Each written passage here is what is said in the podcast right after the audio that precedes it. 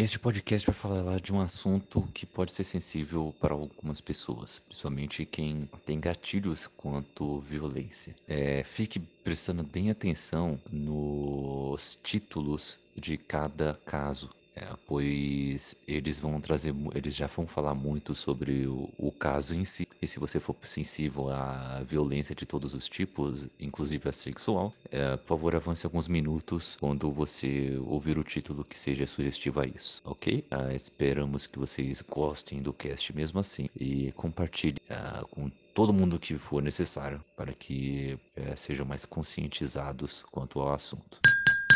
Sejam bem-vindos ao Cappuccino Cast.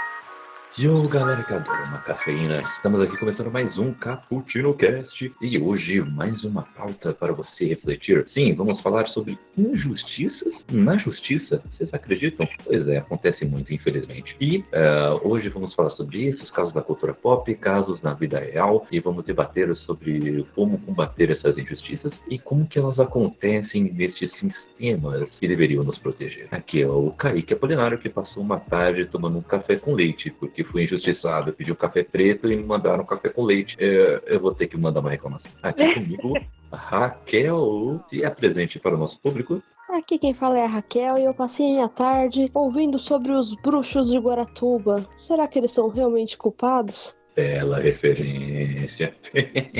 é aqui conosco também, Diego, se apresente. Eu, Diego, e tô aqui tomando um pingado falando que a justiça é muito injusta. Boa. E aqui também. Carol, se apresente. Oi, gente, eu passei a minha tarde tomando café com a senhora Justiça. Olha só, e ela era certa? Sim. Ou deveria. Representatividade, ou nem tanto, vamos discutir. e aqui fechando esse bando, o Wellington, se apresente. Meu nome é Wellington Torres. Eu passei a tarde tomando um cappuccino, alguma coisa, algumas coisinhas sobre as injustiças aqui no Brasil. Então é isso, galera. Vamos falar um pouco mais sobre esse assunto. Uh, sempre lembrando a vocês que vocês podem participar deste papo Uh, lá no nosso site, bookstamebrasil.com.br, onde você terá acesso a todos esses podcasts, uh, além do Caputino com os seus quadros, também temos dois outros podcasts com seus feeds separados. Temos o Na Gaveta, onde analisamos quinzenalmente sobre futebol, e também o Elementários, que fala sobre filmes e séries, que sai semanalmente também. Uh, além disso, você também pode participar, pode participar das nossas redes sociais. No Facebook, Bookstime, no Twitter e no Instagram, PUC está no Brasil. Tudo junto. Vá lá, participe e porque estamos bolando por umas coisas interessantes com, para interagir com vocês, então fiquem de olho, hein? E se você quiser apoiar toda essa casa Bookstime, apoie-se Padrim e PicPay. Vá lá e com um preço de um cafezinho você estará ajudando toda esta casa a se profissionalizar e, nos, e dar muito mais gosto para produzir tudo isso aqui. É, preparar coisas muito interessantes para vocês. Bom, vamos nessa então falar desta pauta.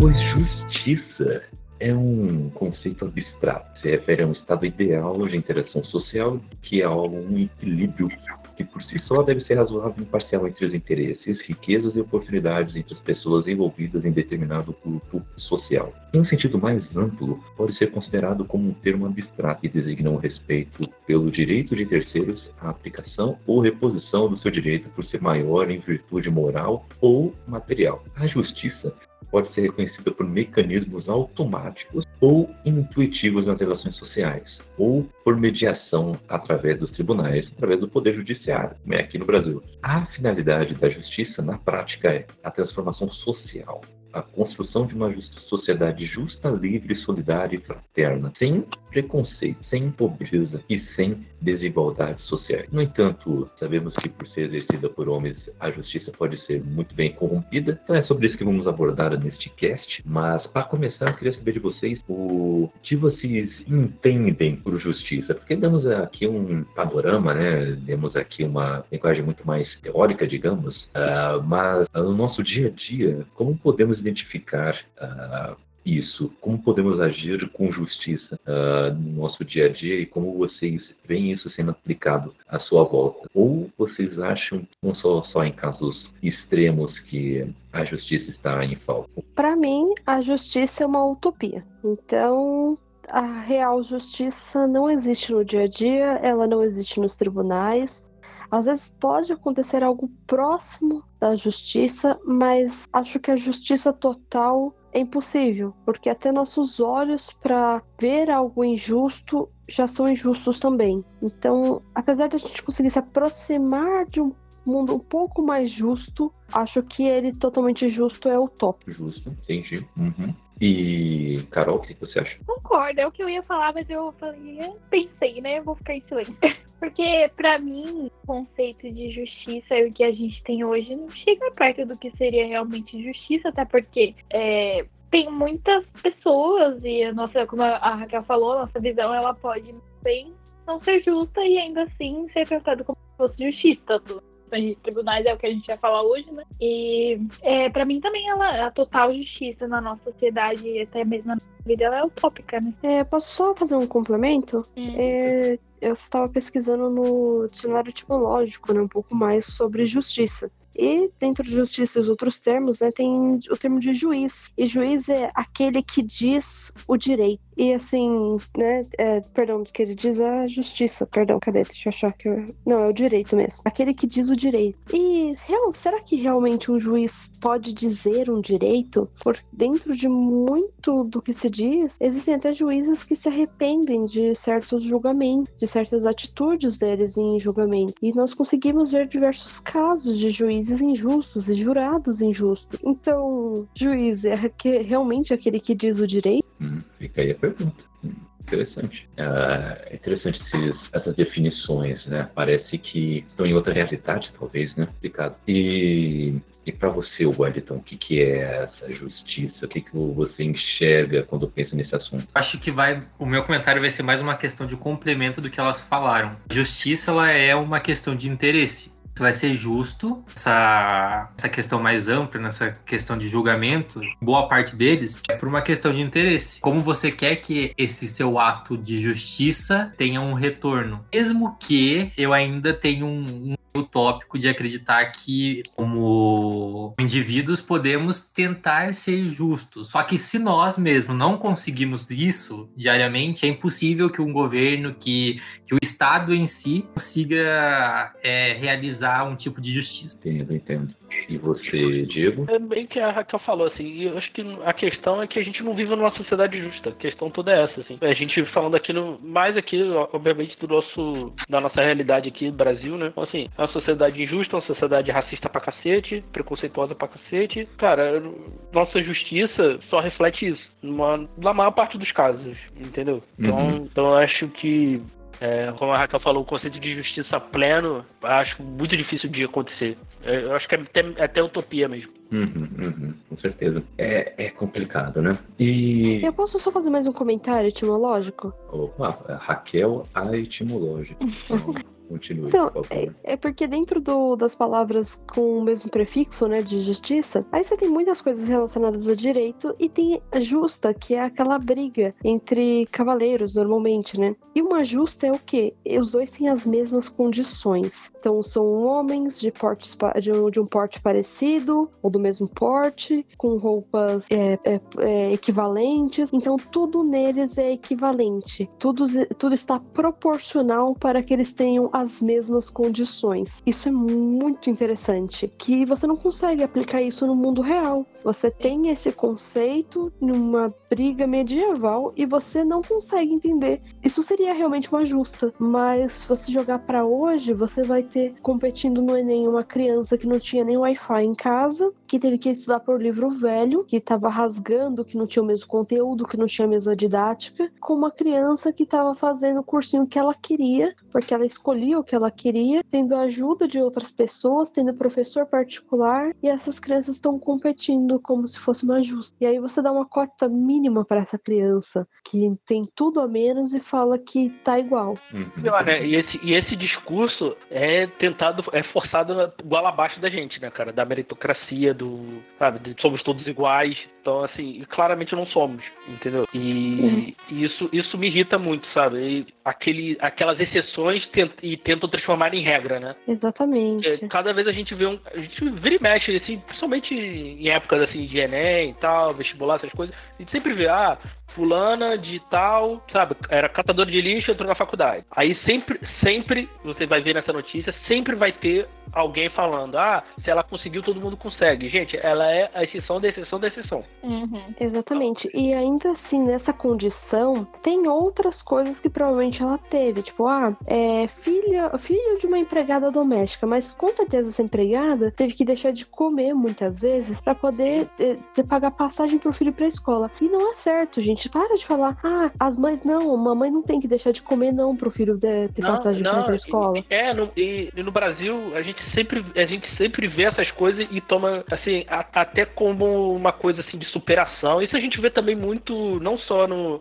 em, em todos os aspectos, tá? Não é só na educação, a gente vê muito também no esporte, né? Que uhum. se tu vê assim, principalmente principalmente olímpico, né? É muito isso. Ah, o cara passou por N dificuldades, não tinha condições, cara, isso não deveria ser regra, entendeu? Porque aqui no Brasil isso é regra. Então a gente uhum. E isso e das pessoas e das pessoas conseguirem são exceções. Então, e a gente transforma essas e quer transformar as exceções em regras. A gente não, né? As, muita gente, né? Que querem que esse, esse, sistema quer que esse sistema continue. E esse estereótipo ele também é muito forte dentro do próprio futebol também. Sim. Grande parte dos jogadores eles são de classe média baixa, até mesmo alguns da linha da pobreza. Então, tipo, quando eles ascendem essa posição de craque ou se tornam muito famosos e vão para outros países, usam a narrativa deles e daí faz aquela, aquela reportagem gigantesca de quase uma hora para mostrar onde o cara morava, é o que a família dele fazia como a, a mãe, provavelmente é a mãe solteira, que é o estereótipo da mãe brasileira também, como ela lidava para transformar, para levar o filho dela nos treinos. Tem muito essa questão de você criar o estereótipo para você vender ele como um produto. E, uh, e aquilo, pô, eles são uh, o mínimo do mínimo do mínimo. Quantos,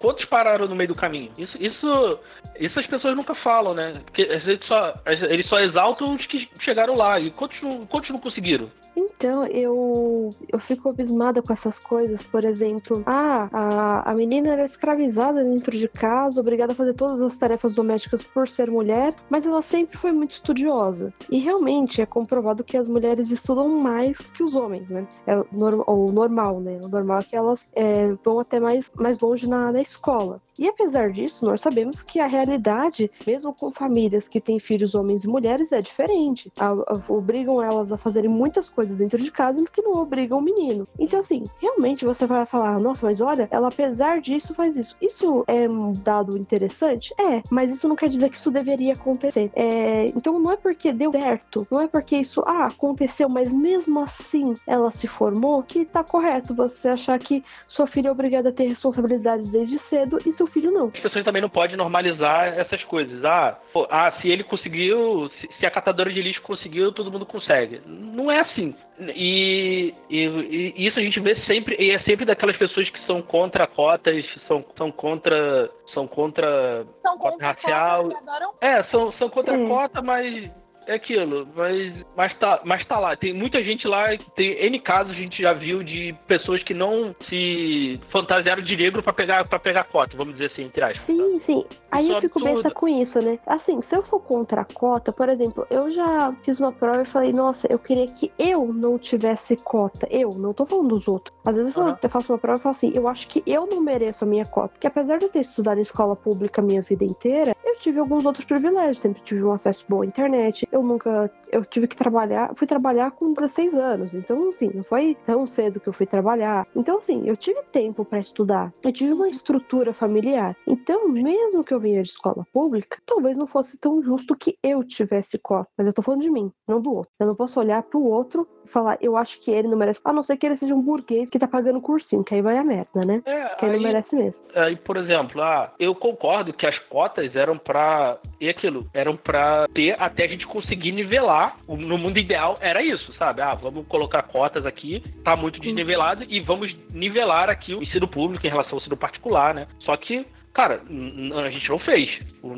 Né? Não foi feito em nenhum momento isso, né? A gente não conseguiu diminuir esse abismo. O abismo até aumentou. Sim. Por, e o... por N, por N outra motivos. coisa Sabe outra coisa que eu acho ruim com isso tudo? Porque você tem o um aluno que vem da. Ele vem da escola pública, o, o aluno negro, e aí ele chega até lá, é, tá, com a cota ele conseguiu entrar, ou sem a cota, não sei. Ele conseguiu chegar lá. Ele chega na faculdade e ele é escrachado. Tem um monte de professor faculdade pública que tá lá para acabar com o aluno, que ele tá lá para favorecer aqueles que tiveram os privilégios de chegar mais longe. Você faz tudo isso, já se ferra a vida inteirinha para chegar lá e ter alguém pegando no seu pé e dizendo que você não devia estar tá lá. Ah, acontece sim, acontece demais isso aí, infelizmente. Mas. O ensino superior é pra testar o outro, testar a sanidade mental dele. É, não, é. não tem Mas também tem a questão ali do primeiro ano de você eliminar é, estudantes que você considera fraco. Essa, nesse comentário que a Kel fez. Tipo, é muito comum nos, no primeiro ano, tipo, principalmente em universidades é, um tanto quanto mais conhecidas, deles seguirem um padrão e quem não se adequar naquele padrão, que é normalmente é o estudante de, de escola pública e não tinha tanto conhecimento disponível para ele, ele não conseguir seguir em frente. Porque ele vai tomar bomba ali o primeiro semestre todo, porque o, o vamos dizer, as pessoas que deveriam estar ali para ensiná-los querem seguir um ritmo que ele não vai poder acompanhar. É, então, eu acho que a questão também é querer explicar até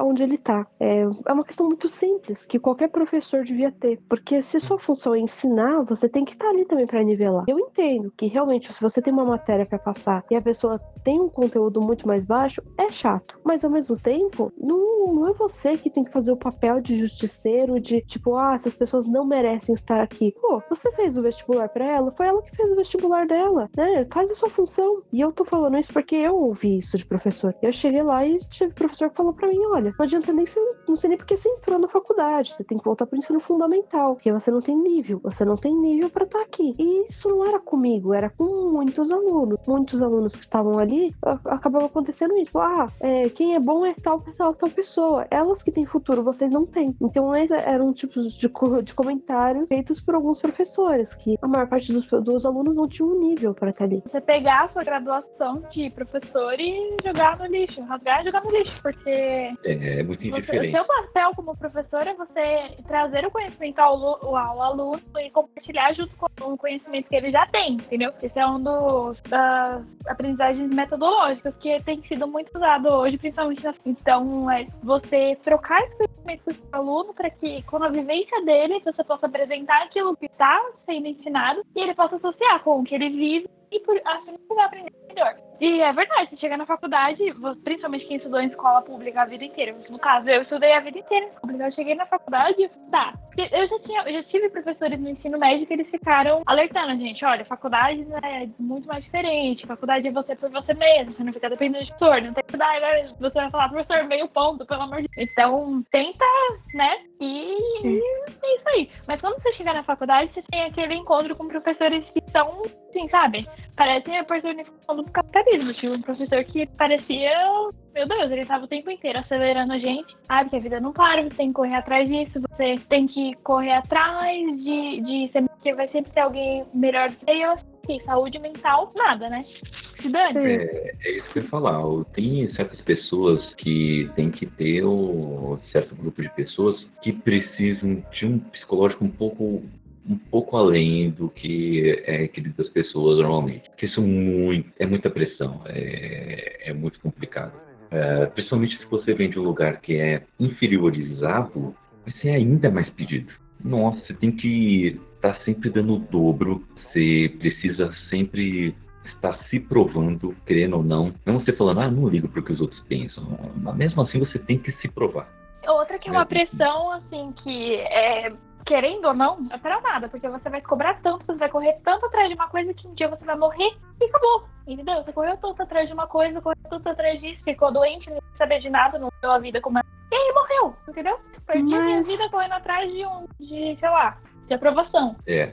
Uhum. Sim, mas essa pessoa não tem o direito de seguir o, o, sonho dela como uma outra pessoa teve. E isso é muito triste. Você ter uma pessoa que vai nascer e essa criança pode até ser indisciplinada, mas os pais vão pagar um psicólogo e vão dizer pra essa criança: não, você tem jeito, você tem jeito. Até porque, né, rico tem que fazer mil inseminações artificiais para ter um filho, né? A gente pobre, né, toma dois anticoncepcionais e ainda tem medo de engravidar. Porque, né, o pobre tem a fertilidade.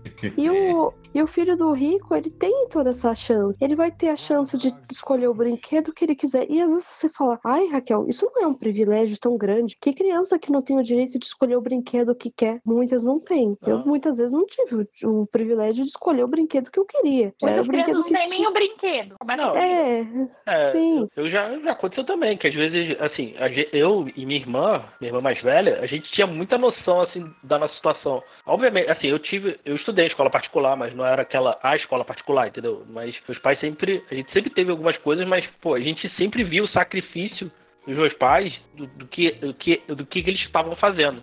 A gente sempre teve essa noção e, e nossos, e nossos pais nunca escondeu isso da gente. Então a gente tinha muita noção, assim, de, por exemplo, ah, eu, eu e minha irmã a gente sabia, pô, sabe, é, porque um pai é, é chato, como um pai, você, a tua criança pedir alguma coisa, você não, poder, não pode dar, entendeu? É, é, é triste pra um pai. A gente, e a gente sabia muita coisa, assim, que eu- às vezes eu via, assim, eu e minha irmã a gente queria tal, a gente não pedia, porque a gente sabia que não, não tinha condições. Então a, É a gente. a- aprendendo, né? Virar é, então a gente sempre teve, assim, sempre teve essa ciência, assim, dessa, de, da nossa limitação financeira, entendeu? Assim, óbvio, lá- Sim, eu. a, a gente, a gente é privilegiado porque lá em, tudo bem, lá em casa a gente não era rico, nunca, nunca fomos, mas assim, nunca faltou nada em casa. Ah, a gente sempre teve um teto, a gente sempre teve comida em casa. Então, assim, Sim. não- eu, eu, eu e minha irmã, a gente fez o ensino, o ensino todo né, em, em escola particular. Então, mas, mas a gente sabe o sacrifício que foi.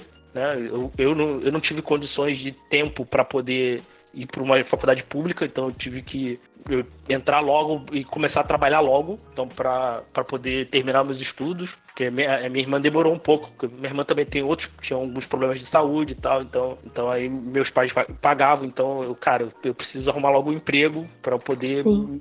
me, sustentar, então poder pagar minha faculdade, porque o meu salário, assim, na época era para pagar a faculdade. A faculdade era praticamente o meu salário inteiro, que era, não chegava nem, na época o salário mínimo não chegava nem, acho que era, eu ganhava 600 reais, 600, 700 reais, por aí. Uhum.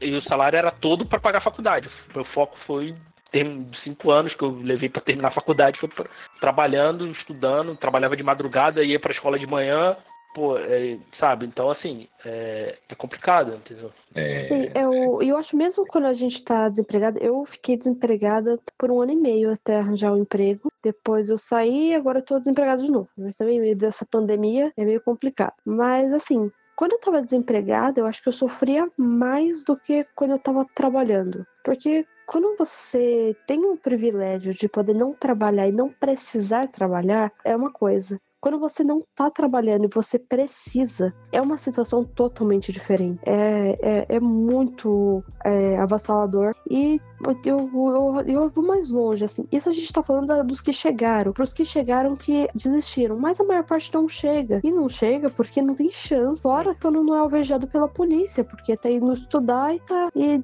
a polícia acha que tá indo fazer outra coisa. Ah, porque ele não tava com roupa de estudante. Talvez porque ele não tivesse dinheiro pra comprar uma roupa que fosse acreditada como de estudante. Acho que o maior exemplo desse abismo que eu pude ver de perto, assim, é. é, Eu fui criado em um bairro extremamente periférico, eu sou estudante de escola pública também, minha família é de baixa renda, tipo, meu pai sempre fez da- de tripa coração para que eu pudesse. Eu nunca, não, nunca tive condições de estar numa escola particular, mas eu sempre fiz muito, muitos cursos por fora. Então, tipo, eu nunca ficava assim fazer alguma coisa, porque meu pai tava lá se matando para que eu estudasse. É, eu entrei na faculdade, sou de escola de universidade particular. Eu trabalho desde então para pagar minha, minha universidade. E na universidade que eu estudo aqui na cidade, é, eu sou de Sorocaba, e a gente tem algumas visitas de estudantes de escola pública. Daí teve um dia que eu tava com. tava num- em um dos refeitórios, tava sentado do- estudando meu- no meu notebook, e chegou esse grupo de alunos e eles sentaram todos em volta. Era, já era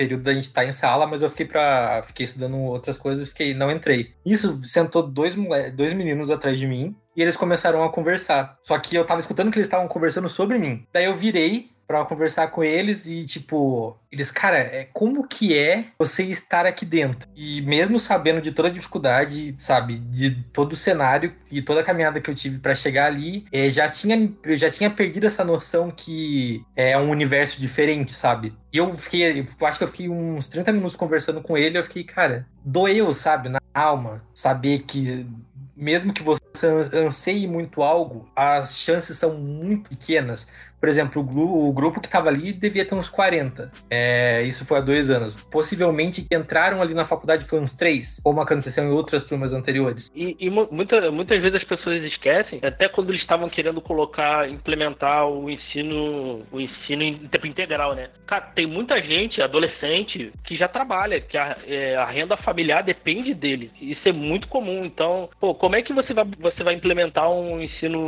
integral obrigatório? Tem, tem muita gente que tem que trabalhar para sobreviver. É, eu acho que eu, eu... obrigação é interessante. Porque, assim, também tem muita criança que acaba não tendo onde ficar, que a mãe não tem com quem deixar. Aí, às vezes, ah. ainda é acusada de abandonar a criança em casa. Uhum. Sim, sim. É só até um, um negócio que acontece. É, não sei se vocês já acompanharam o caso do Miguel, né? Acho que é Miguel, o garoto claro. que caiu do prédio. Então foi bem isso, né? E ainda teve gente Sim. colocando a culpa na mãe. Porra, como, cara? O tempo então... inteiro eu vi comentários colocando culpa na mãe. Eu fiquei sentada tentando entender como seria a culpa da mãe. É, porque ela, eu, ela, eu ela, deixou, ela, deixou, na mão de uma adulta, em teoria, responsável. Porra, a, a, mulher, a, mulher, a mulher col claramente colocou a criança dentro do elevador. Porra. Sozinha, cinco anos. Sozinha, cinco é. anos, gente. Como a, Mas sabe o que mais. O que eu fico. Eh, assim, eu não, eu não quero ter filhos, então às vezes as pessoas acham que eu sou um monstro por isso. Mas assim, uma coisa que eu jamais fico julgando é a situação de uma mulher que engravidou e teve aquele filho. Assim, é claro que tem situações melhores. Tem situações que às vezes não é uma, uma condição inteligente quando ela planeja isso. Ela planeja engravidar mesmo sabendo das condições. Mas isso não é motivo para você falar que ela é culpada em uma situação como essa, entendeu? Ou não é, é motivo para você falar que essa mulher tem que ganhar menos porque ela tem filho. Não é motivo de nada disso. E eu fico muito brava com esses comentários de tipo, ah, ela tem filho, tem que ganhar menos mesmo. Ou ela pode engravidar. E eu, fico, e eu, e eu, tenho, eu falo, né, às vezes, quando eu tô, tô, de cara a cara com a pessoa, eu falo, ah, eu queria que sua mãe, quando tivesse grávida de você, não conseguisse o um emprego. Já pensou se ela não pudesse te sustentar? Se fosse você morrendo de fome? Ia ser bonito, né? É, não. Você acha justo, né? É, é revoltante, é revoltante. Só rapidinho, eu... o caso, o caso dessa da mãe do Miguel é o claro exemplo de como não só injustiça, mas todos os outros problemas que assolam o nosso país, que pô, é uma mãe que tinha que trabalhar, é empregada, tive, tendo que trabalhar numa pandemia, que a assim, ah, não podia, sei lá, não podia é, levar os cachorros pra passear. Que tava fazendo a unha, né? Que tava fazendo a, a unha. A travada dói, né? Então... E, e, e, não podia olhar uma criança durante cinco minutos. Então, pagou, aí, aí a gente vê também o, o marido dela era prefeito da cidade, colocou, ela era funcionária fantasma da prefeitura. Sim, nem sabia. Nem sabia. Então, você vê como, como se entrelaça. A mulher pagou, saiu, pagou 20 mil, quer dizer, a vida de uma criança é, vale o quê? Valeu 20 mil reais. Provavelmente não, vai então, acontecer, não vai acontecer nada com ela. É, e é engraçado que ela pode pagar 20 mil reais tão fácil para pagar a fiança dela, mas ela não pode falar pra empregada dela, já que eu já tô te obrigando a fazer uma coisa errada, já tá errada nesse ponto. Então, pelo menos eu vou pagar alguém para ficar com seu filho. É, sabe?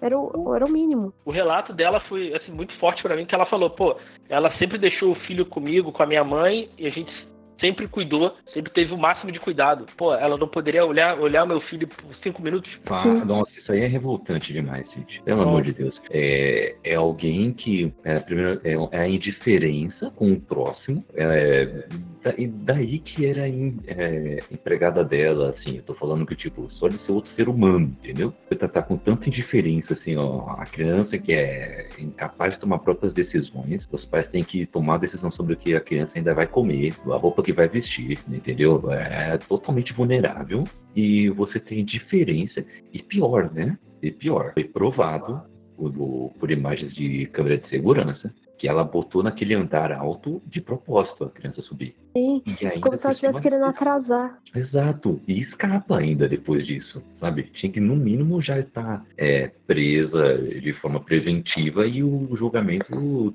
sendo pressionado para rolar o óbito, no mínimo. E eu acho que nesse caso ainda te, é, entrava no. Vocês já viram uma campanha que chama Não Foi Acidente? Que é um, proje um projeto para criminalizar quem dirige embriagado. Então, assim, porque você é acusado de assassinato, mas é assassinato culposo. Ou seja, não há intenção de matar. Mas aí esse projeto diz: se você bebeu e dirigiu sabendo dos riscos, você tinha consciência sim do que poderia acontecer. Então ia ser um assassinato doloso. E nesse caso, eu acho que também deveria ser acusada com um assassinato doloso. Por quê? Porque ela sabia muito bem que aquilo ali podia dar merda. Se não sabia, tivesse um pouquinho de inteligência na porcaria da cabeça. Que mora num, num, num prédio chique, não, não conseguiu ter o quê? Não, não pode ler um livro, não pode aprender um pouquinho, não conhece a lei da gravidade. Então vai a merda se não conhece. Não, tem que ser né, como um assassino, assassinato doloso porque ela sabia muito bem que aquela criança não tinha consciência dos seus atos, ela não sabia, tudo que a criança sabia é que a mãe estava na rua e ela colocou a criança para ir até a cobertura. Como que você coloca uma criança para ir para a cobertura se sabe que a mãe dela está na rua? Exato, é, é impressionante isso.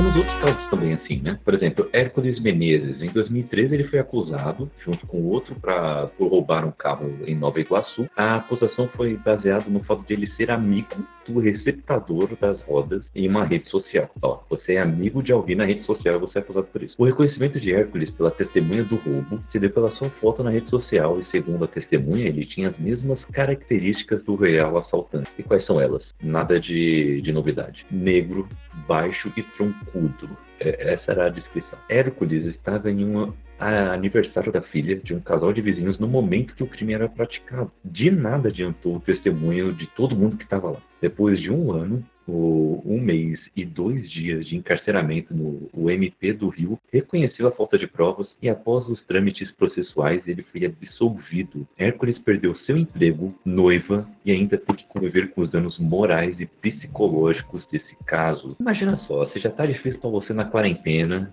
sem você ter feito nada, entendeu? Só o governo que não está fazendo nada, mas então você em si, você não fez nada, você está de boa. É, alguns ainda estão trabalhando em, em, casa. Imagine, imagine como é que é para você estar também confinado, mas em um lugar totalmente tenso, uh, com um ambiente hostil, e você está lá uh, por causa de uma descrição preconceituosa, por você ser amigo de alguém na rede social, sabe? É, é, é complicado, é complicado. Imagine os uh, danos psicológicos que isso traz. E, e, e, aonde que você coloca a reabilitação nesse caso, né? E como a sociedade acaba enxergando essa pessoa também, né? Porque ela sai, só que isso fica marcado nela pra sempre. Tipo, ah, aquela Sim. Que, presa. Ah, é aquela pessoa lá. Que... Acredito que muitas pessoas devem desconfiar até hoje dele falar, ah, você parece que não fez isso, né? É. Então, então isso, isso me lembra muito Olhos que Condenam.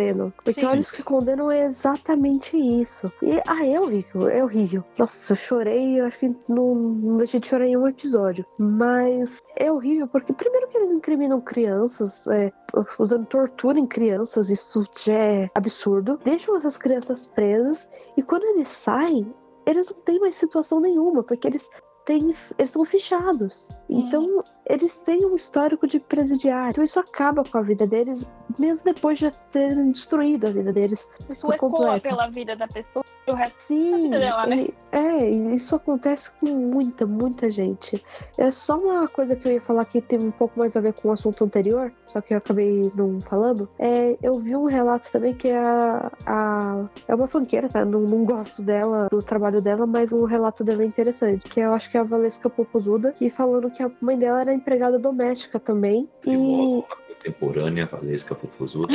Tá, Kaique. Aí ela, e ela tava coment... É, escreveu que ela, no período de férias escolares, a mãe dela não tinha para onde deixar ela, porque ela não tinha dinheiro para pagar algum, algum lugar. E ela levava ela junto com ela para o trabalho. E a patroa da mãe dela reclamou porque ela estava dando comida da casa dela para a filha também, sendo que ela que era funcionária dela. Então ela teria o direito de comer, então a filha não poderia. Isso, isso, isso é muito escroto, cara. Isso mostra como, cara, a nossa sociedade brasileira ainda, ainda acha que as pessoas que trabalham para elas, elas são donos, sabe?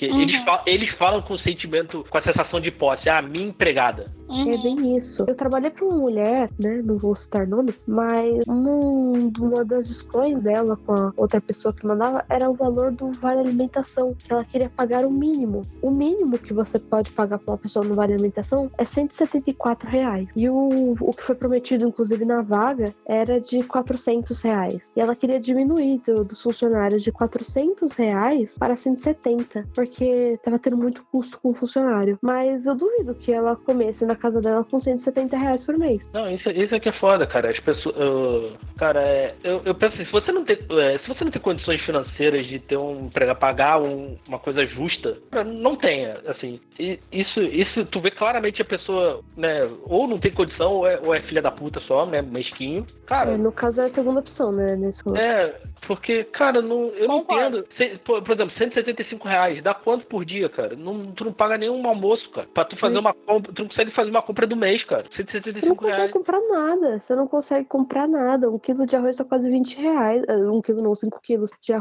tá quase 20 reais no mercado. Como que você dá pra uma pessoa 170 reais e acha que, tipo, isso é justo? Ele isso acha que tá pagando certo. caro. Então, porra, se você tá se você acha que dar um 175 reais um sal- é uma coisa justa, teu negócio tá muito É. errado. Então, assim, sabe, Muito.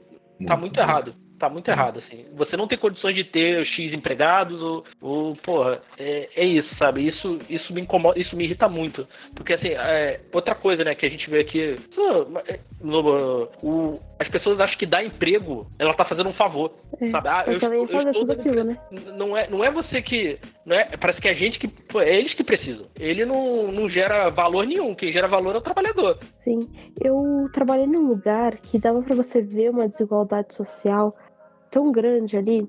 Eu trabalhei num telemarketing, né, por, por bastante tempo. Acabei saindo por questões de saúde e hoje percebo que nem era tão ruim assim, depois de conhecer certas, algumas pessoas. Mas lá tinha muitas coisas que eram ruins, sabe?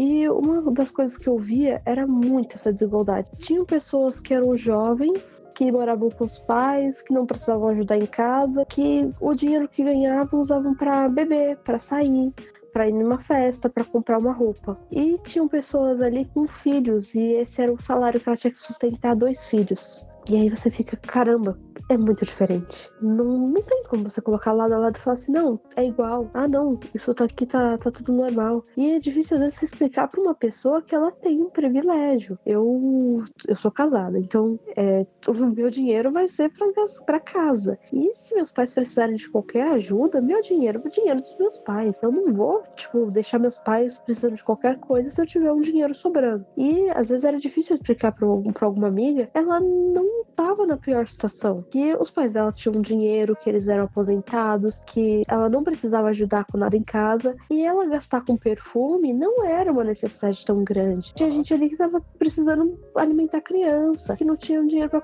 pagar conta de luz. Então, e as pessoas não entendem. Elas não entendem. Pior ainda era o outro cenário, que eram as pessoas que tinham filhos, que tinham uma situação precária e não sabiam dar conta com dinheiro. Que você via a pessoa receber e ia beber no bar. Aí você fala, como uma pessoa dessa tá bebendo? É, infelizmente acontece muito. Mas ainda falando ah, sobre o caso do Hércules, né? ah, é complicado você passar por tudo isso e, e isso fica na ganha marcas, né?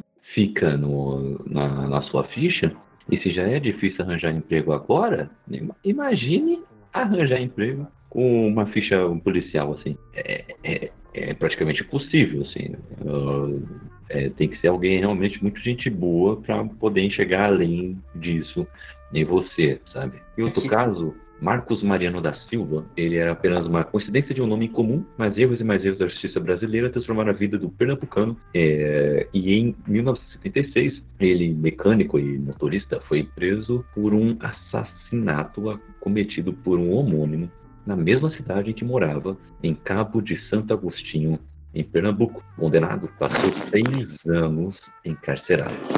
Até o verdadeiro criminoso ser detido por outro delito. Marcos então foi solto, mas seu martírio ainda não havia se encerrado. Três anos depois, ele foi parado por uma blitz e reconhecido por policiais que sabiam da primeira acusação, mas não de sua inocência. O juiz que cuidou dessa nova prisão tampouco se preocupou em ler seu processo e mandou de volta para o presídio, onde permaneceu até 98. Nesse período, contraiu tuberculose, ficou cego e até mais uma vez ser solto pelo reconhecimento do equívoco. No total, Marcos passou 19 anos preso. E depois iniciou uma nova luta por reparação. E em 2011, no dia em que o Superior Tribunal de Justiça decidiu pelo pagamento de uma indenização de 2 milhões de reais. Marcos sofreu um infarto e morreu. Que vida, que vida.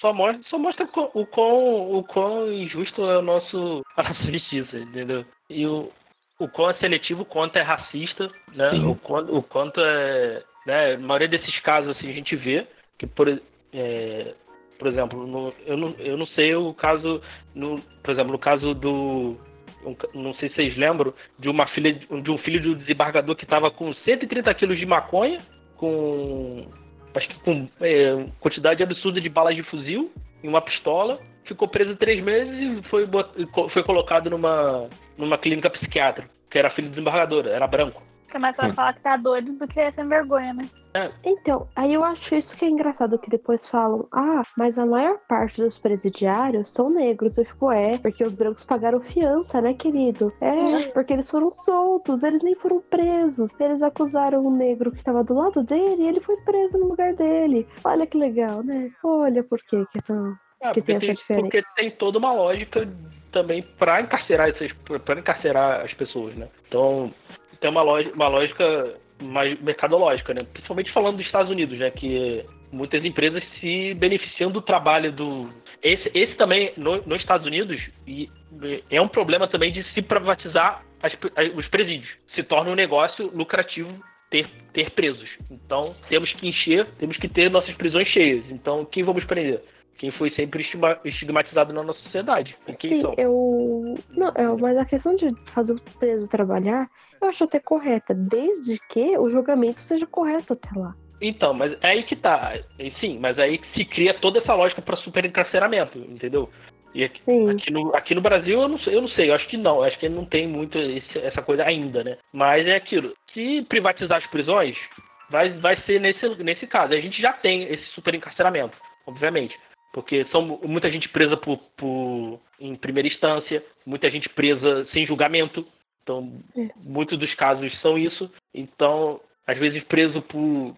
Pô, o cara tava com, sei lá, um, um, uma grama de maconha, foi preso. Pô, a gente. O, outro caso também é do Rafael Braga, foi bem isso, sabe? Da, porque ele era negro, ele era da comunidade, forjaram um monte de coisa, ele tava com duas garrafas de pinho-sol, acharam que era material explosivo, sendo que isso não, não era. Nossa não, não tinha como ser um material explosivo, na época ali das manifestações ali de 2013, né? Ah, Aqui no Rio e tal. Então, então é isso. A gente vê quem, quem era o Rafael Braga. Cara, negro, pobre, periférico. E foi condenado a. Foi condenado acho que a 11 anos de prisão. Aí libertaram, libertaram, e foi condenado de novo. Sabe? Eu, é, se fosse, se fosse um, por exemplo, um branco, nunca ia acontecer isso. Sabe? Entendeu? Uhum. A gente vê hoje, hoje, é só ver como é que foi, como foi tratado os manifestantes pró-governo, pró-nazismo, aqui no Brasil. Aquele caso da mulher com um taco de beisebol na mão. Não. É, foi escoltada a mulher, foi quase com uma, uma lente, né? Ó, oh, senhora. Colocaram, um, estenderam um tapete vermelho. É. Senhora, a senhora tá certa, é liberdade de expressão, né? É, então. então. Aí um, vai, um profe, vai, um professor, vai um professor se manifestar por melhores condições de trabalho. Tá culpado, vai, é, é. vai, vai um morador de, comuni de comunidade, os moradores da comunidade descer e tacar fogo no, no, no pneu. Vândalo. Como acontece aqui. Vândalo tá atrapalhando o trânsito, sabe? Porra, eu, eu, eu canso de escutar, eu canso de escutar isso aqui. Um outro exemplo muito recente também é que o caso da polícia que foi até a, a, a casa lá do empresário que estava surtando, xingando uhum. os policiais de tudo quanto era nome. É, por uma denúncia de, de, agressão à mulher dele. Ele é, foi extremamente ríspido com a polícia, falou que o serviço era uma bosta, e eles ganhavam mil reais por mês, e ele ganhava 40 mil, e eles não tinham direito de estar ali na casa dele. É 300 Agora, mil, tá? 300 mil. Ah, gente.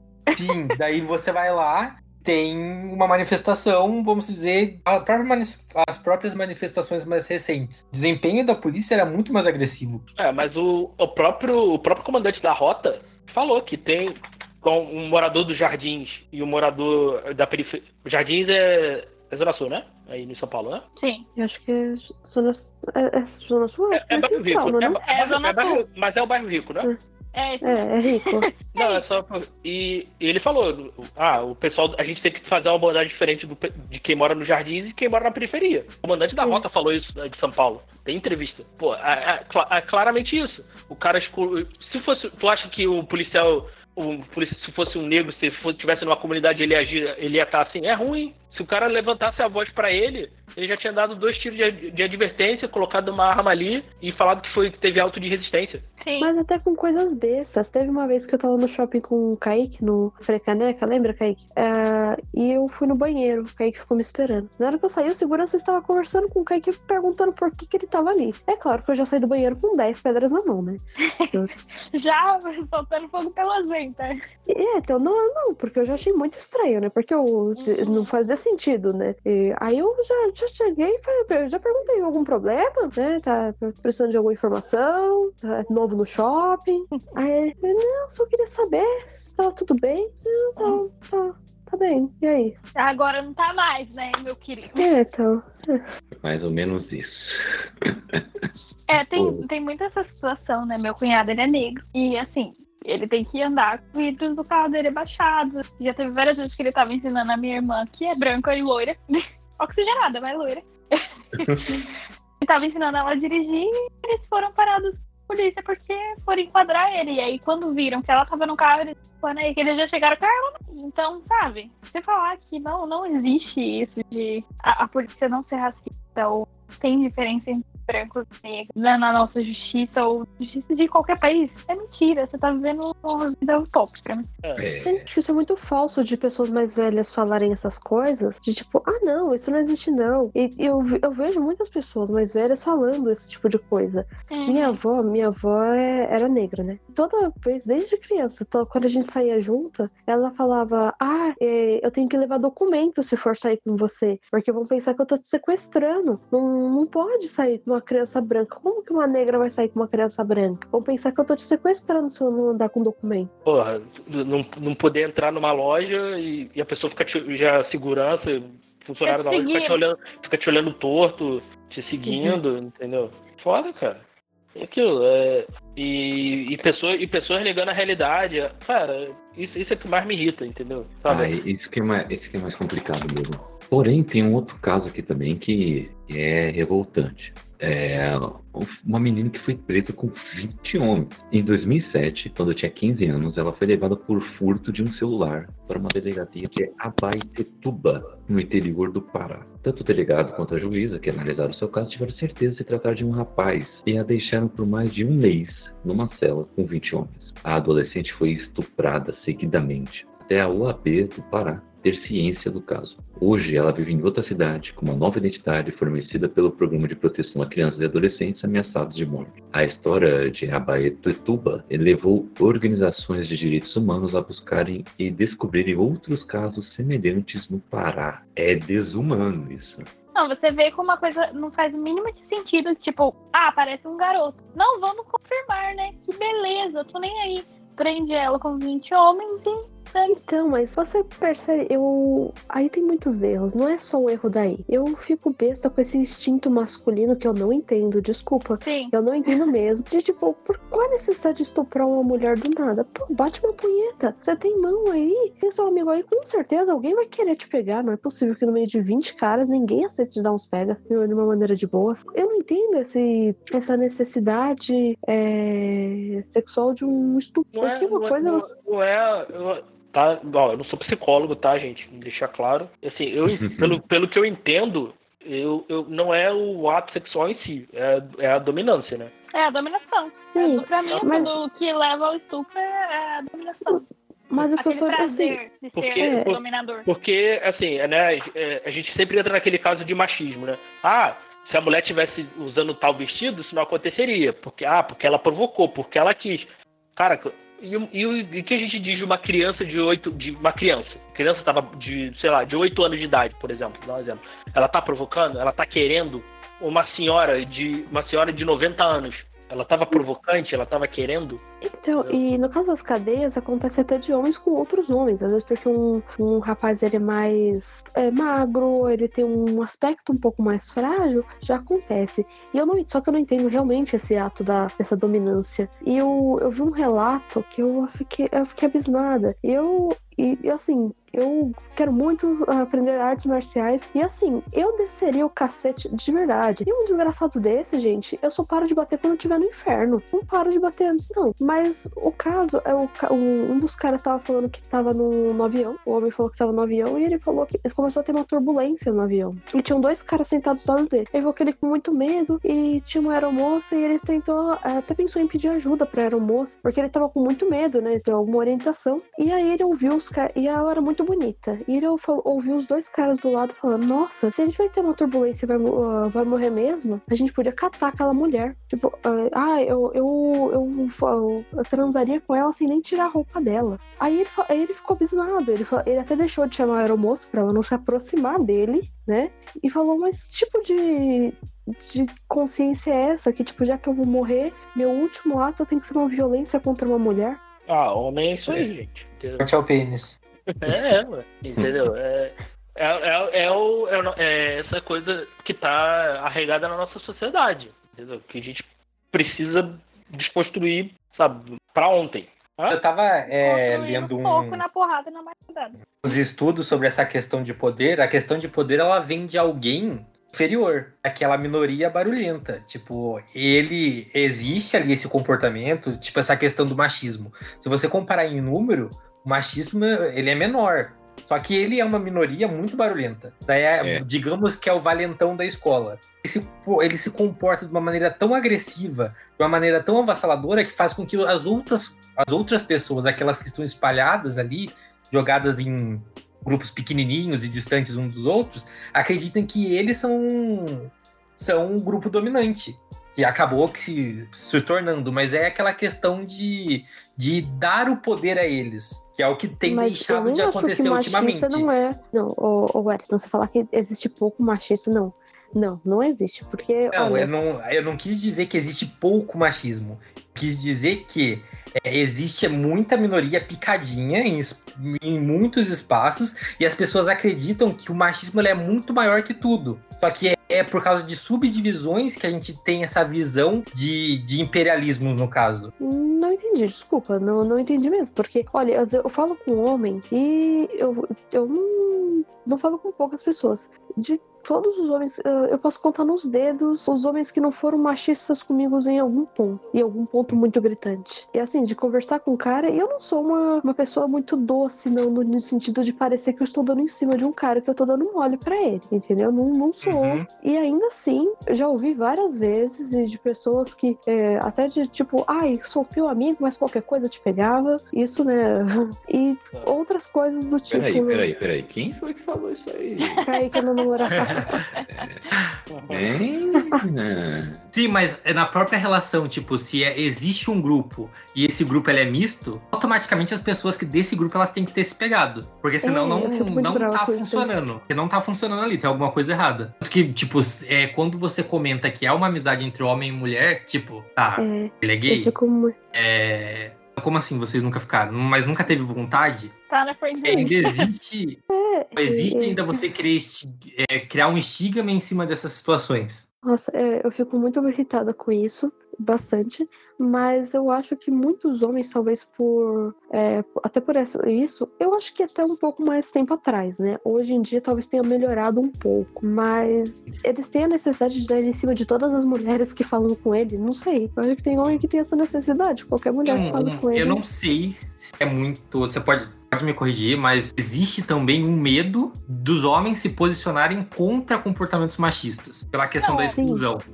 É por isso que eu usei o exemplo de grupos minoritários que estão todos espalhados. Porque tem, tipo, tem muito homem que ele não é machista, mas ele se comporta dessa maneira porque ele não quer ser excluído, valentão do grupo dele. Digamos. Mas aí nesse caso ele já está sendo machista. Sim. Tá, eu, eu entendi o que você está dizendo, Wellington. Tem níveis de machismo, sim. Só que uhum. todo, em um ponto todo mundo é machista. Eu sou machista, todo sim, mundo é machista mundo. em algum ponto. Mas, é aquela ah, questão exemplo... do, da desconstrução. É, hoje muito se é pregado que é obrigatório você ser desconstruído. A gente precisa passar por etapas da desconstrução. Nada que justifique. Justifica absolutamente sim. nada o seu comportamento, mas é, então, eu sei que não justifica, mas realmente, isso é muita coisa. A gente falou no nosso cast de abuso infantil sobre a, a questão cultural da pedofilia. Que a pedofilia, ela tá impregnada na nossa cultura. E eu falei, eu vejo muito isso em personagens de videogame. Pô, todo jogo de luta tem uma, uma personagem feminina que parece ter 15 anos e ela é super sensualizada. Uhum. E isso em filmes que crianças são sensualizadas e fantasias e tudo isso, tipo, com. Gente, isso é doentio. É sério, vai se tratar se você. Questão algum... da colegial mesmo. É refeita é. em uma narrativa nova a cada dois meses. Tem uma colegial que vai bombar por algum motivo. Sim. É, é, é, absurdo. E, inclusive, é uma cultura de, tipo, de estudante dá pro professor. É, porque todo mundo já ouviu falar disso. Pelo menos de alguém que falou assim: ah, é, tá difícil de passar, vai ter que pegar o professor. Você não vai dizer que vocês nunca ouviram isso, né? E é assim, é meio que cultural, né? E assim, quando, por exemplo, uma mulher jovem consegue alguma vaga de emprego, o que, que perguntam para ela? Quem você chupou para chegar aqui? Olha, nunca me perguntaram isso, mas eu, minha vontade muito seria de responder: ai, eu ninguém. Você chupou muito? Muitas. Quem, quem você chupou? Me fala. Porque por um incompetente estar tá aqui deve ter chupado muita gente, deve estar tá chupando bem, porque olha. Oh. ah. Cada coisa. É um tipo de comentário assim ridículo. É. E é, eu acho que o, e o homem tem que ter essa dominância com as mulheres, inclusive, e principalmente, pelo menos né, o que eu vou sofrer, é a intelectual, que ele acha que ele tem que ser superior intelectualmente. Que ele sempre eu pode não... explicar aquilo que você já é especialista e sabe mais que ele. Ai, ai Aí depois, eu sou ruim se eu humilho publicamente, gente. Ah, não sou não, gente. Vai. Não, humilhar homem escroto publicamente é Maravilhoso. É vida. Tem Gente, é, vida. é um é uma frase que é... uma frase que é autoestima de, de homem hétero devia ser encapsulada. Exatamente. É. Eu, não, é, porque. Não, é, eu, eu, acho, eu, eu acho incrível também essa, essa, essa galera, assim. Gay vai dar em cima de mim, não sei o que, não quero. Porra, cara, calma lá, né, cara? Pô, Sim, cara. cara. É. Não, é super atraente o cara. É, não, pô. Ah, não, não, quero ser amigo gay, não, porque não vai dar em cima de mim, né? Vai dar em cima de mim. Cara, Porra. tipo, amigo, é, você nem é meu tipo. Supera que você não é tudo isso que você acha que você é, não. É, não, e ainda é perigoso ele, o amigo falar que não. Tipo, nunca me interessaria por você dele. Não, mas por que, que você não vai se interessar por mim? Porque eu tô bonita. É, é a, a, a, menina, a menina não quer ficar comigo, só com o Zé Droguinha. Cara, você não é tão legal quanto você acha que é. Já parou, outra, já parou pra pensar nisso? Eu acho, me... pra mim, o melhor é, é, o seguinte. Esse eu já ouvi, e eu tive que responder, claro. Hum. Não, porque se você não me acha, se você não acha bonito, cara, você deve ser lésbica. É. Aí a resposta é muito, é, muito, é muito simples. Meu amigo, se você fosse o último homem do mundo, eu seria lésbica. Se o tipo de homem do mundo fosse você, com certeza pode ver que essas mulheres aqui seriam meu público-alvo, porque você não seria. Fica tranquilo, ou eu mesma, eu, eu ia desistir, ia virar celibar. Eu viro Madre Teresa de Cocotá, mas eu não Mil fico vezes com você. celibatário morrer celibata pra. Meu Deus. Mas, galera, é, teve um outro caso aqui também que é do Stephen Avery. Em 2005, enquanto ele movia um processo contra a polícia e a promotoria responsáveis por sua prisão, Avery foi acusado de um novo crime, um assassinato de uma fotógrafa. Dois anos depois, acabou condenado à prisão perpétua. Hoje, está num presídio de segurança máxima no estado de Wisconsin. Em Making a Murder, as diretoras Laura Ricciardi e Moira Demos montaram um quebra-cabeça com entrevistas, análise de peritos e material de arquivo para sustentar a inocência de Avery. Elas levantam dúvidas sobre o procedimento da justiça e argumentam que ele foi perseguido pelas autoridades locais desde a década de 80. Aqui, inclusive, a gente pode já entrar num papo de que tem algumas séries criminais que trazem vários assuntos assim, né? Vários casos em que a dúvida é, ela ou é forte ou ela até que é sutil e já é o suficiente para você colocar em xeque o, a culpa, é, que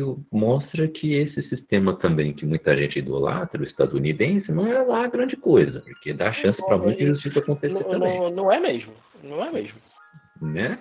Em, e... vários, em vários sentidos até, não é. só não é. só não só no, no jurídico, que é a nossa nossa pauta de hoje, mas enfim. Uhum. Mas pior que é mesmo, né? Tem a série chamada Confession Tapes, que eu e a Raquel estamos assistindo. É, Acho que a gente terminou, né, Kaique? terminamos, é verdade. É. É muito boa. E fala de vários casos assim. É. Ah, eu só. E dentro desses casos, eu só, e, e também isso sobre olhos que condenam, tem uma, uma coisa que eu acho muito interessante. Quando uma mulher é estuprada, se o suspeito for um homem branco, ela estava no lugar errado, ela estava com a roupa errada, ela estava no lugar. Agora, se for um homem negro, o suspeito, meu amigo, todos Vamos os homens negros têm que ficar com medo, porque não, não, é ele, não, não é ele. O bairro inteiro tem que ficar com medo. Porque aí vira uma coisa, e aí é um perfil de estuprador, entendeu? É, E aí é é, só é engraçado. É, e se você for reparar, os estupradores reais, a maior parte deles são brancos. Mas quando você vai falar de um estereótipo de estuprador, normalmente um homem feio, é, ou, ou- ou normalmente um pouco mais velho, né? É, normalmente ele é negro. Mas assim, às vezes ele pode até não ser feio, mas ele tem que ser negro, entendeu? Não, e aquela Dificilmente coisa do estupro que você sempre escuta é assim. Ah, é porque esse cara não tem mulher em casa, né? Tem que pegar mulher e faz isso. Gente, vai a merda. Não, vai a merda. Tanto que Vai a merda. o o quantos casos de violência a gente já viu aí que acontece. Mulheres a maior parte acontece dentro da, dentro da família, do dentro de casamento. casa. E Exatamente. tem, e tem filha da puta aí, blogueirinha aí, que fala que a mulher é obrigada a, a transar com o homem, no caso, Mesmo sem a- querer. me- mesmo sem querer. Felizmente, finalmente o foi derrubado aí o perfil dela. Graças Quem foi essa mesmo? Tarde. Qual- Quem é essa? Ah, cara, eu não lembro o nome não. Eu não lembro o nome Mas não. que tava falando no Gente, no mas. Que fez Mas- uns comentários racistas lá da. Ah, tá. Ah, É... que- Porque ela, ela fala que racismo é coisa é, cultural porque os negros cometem mais crimes. Ah, é a Luísa. é, Luísa.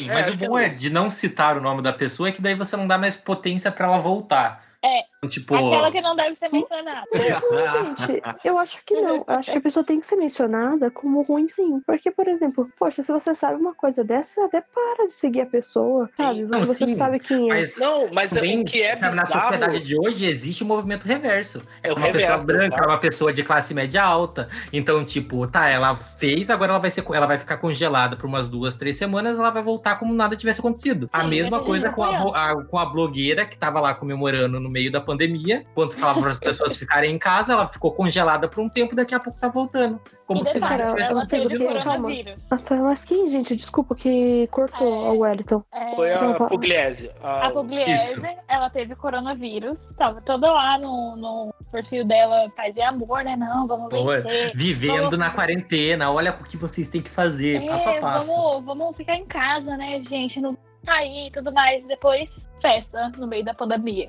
E ela teve coronavírus. Mas ela foi um dos casos que ficou bem Aí e sim. passou por isso. Agora, tanta gente. Ela foi cancelada, foi lá, trancou o perfil, sumiu por um tempo, daqui a pouco ela volta e nada vai ter acontecido. com frase E ela- motivacional. Esse ela- perfil, e esse ela vai perfil continuar consegue se recuperar. espaço. E ela vai continuar tendo espaço, vai continuar tendo relevância dentro E Porque a- a- o problema dessas plataformas, essas plataformas também, todas elas, todas as redes sociais contribuíram muito pra merda que a gente tá, porque não combateu fake news quando deveria, Hum. como Sim. deveria, Exatamente. como deveria. Porque eu falo que às vezes não deve ser comentado. Olha a situação que a gente chegou na questão do governo. Se a piada não tivesse sido levado a sério, se não tivesse feito da pessoa um meme e não tivesse multiplicado esse meme numa quantidade tão absurda, a gente provavelmente não estaria na situação que a gente está hoje. Porque entenderiam que aquilo teria sido uma piada e ela ficaria esquecida do lugar que ela deveria estar. Eu não sei, Não. cara, mas é, mas é e, e- isso também, né, cara? Porque te- teve canais de extrema direita deram Sim. que cresceram por causa disso e, as, e a- a- é, através de fake news de, de tudo, empresas não não combateram porque isso dá dinheiro. Sim. Bot no Twitter dá dinheiro. Relevância lá dentro do Twitter dá dinheiro.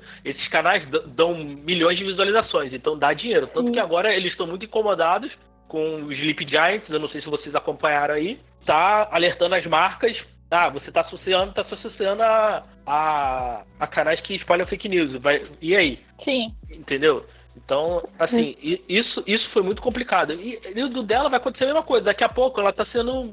ser, ser escroto, dar, ser racista, ser preconceituoso. Cara, dá ibope, cara. As pessoas Sim, as pessoas se identificam, né? É, as pessoas Sabe se por que identificam, isso dá ibope? consomem. Porque você, você não pune essas pessoas Sim, elas não, são, crimes. ela- elas não são punidas. Tu vê, tu vê agora, talvez o Kaique eu não sei se o Wellington conhece, mas acho que o Kaique acredito que já deve ter acompanhado o caso do Mil Grau, né? Mesma coisa. Sim. E sabe o que é pior desse Mil Grau? Ele começou a aparecer no meu Facebook. E assim, eu não entendo, porque não é nenhum tipo de coisa que eu tenho algo relacionado. O que E que o cara é. Não, não saiba. Ah, Carol, Ah, você tem o privilégio melhor de não saber. ignorância. É, ignoran- ignorância nesse caso é uma benção, assim. Ah, Eu já então tinha tá visto- Ia ter ficado. Eu ia ter ficado na ignorância coisas. também. Mas o Eu Twitter não me deixou. É, eu já tinha visto algumas coisas assim, eu nunca acompanhei muito, eu nunca gostei. Eu, eu já vejo esses lobby mil graus, já acho escroto, então. E eu também achei. Eu falei isso. Meu Eu falei isso, eu falei, é cheio de conta de dorama, gente. Na ignorância. Então, então assim, eu. Aí, pô, eu já tinha visto algumas coisas assim, desde. o- Eu já não, eu já não consumia mesmo quando eles deram. Eles exporam uma, uma review lá de um, uma garota lá que fez um review de um jogo lá que, da forma que eles não gostaram, começaram a expor a menina. Foi bem escroto. Aí. E esses casos, assim, eu nem sabia, assim, eu fui saber vendo assim. Aí, pô, Uhum. aí deu. E aquilo, a plataforma sempre deixou, por anos, a, a Microsoft Brasil colocou, eles não. deixou usar o nome, porque eles ganhavam, eles ganhavam convite para ir para em eventos representando a- o Xbox, e, a, Microsoft. Eu falei, cara, eu, eu, Diego, Xbox, meu dinheiro não vê, eu não compro. Como eu tô fazendo em todos, os- todos os casos que teve de empresas aí de que, que demitiram funcionários de, de forma injusta aí, de, porra, falando que o governo ia pagar e não pagou, eu, do meu dinheiro, não, não vê mais, cara. Assim, ah, não tá. Você não vai fazer diferença. Beleza, cara. Eu tô. Minha parte, assim, eu vou. Eu não. Eu boicotei, cara. Eu já Então, tenho uma lista aqui de pessoas algumas que coisas. você até risca do, de um possível churrasco, sabe? Tipo, você vê o comentário da pessoa e fala, Ah, deixa eu sim, riscar essa sim. pessoa de um Eu- possi possível existência de um churrasco. Como eu, hoje, hoje mesmo, eu vi aquele caso do Japinha, né? Sim. Hoje, hoje mesmo eu vi um cara falando, ah, eu com 16 anos sabe o que tá fazendo. Caralho, cara.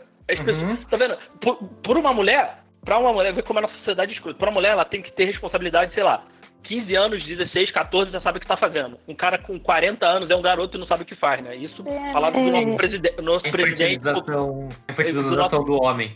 É, cara. Então, assim, eu falei, cara, responsabilidade tem que part... não, não tem que partir de alguém de 16 anos, tem que partir de alguém de 23.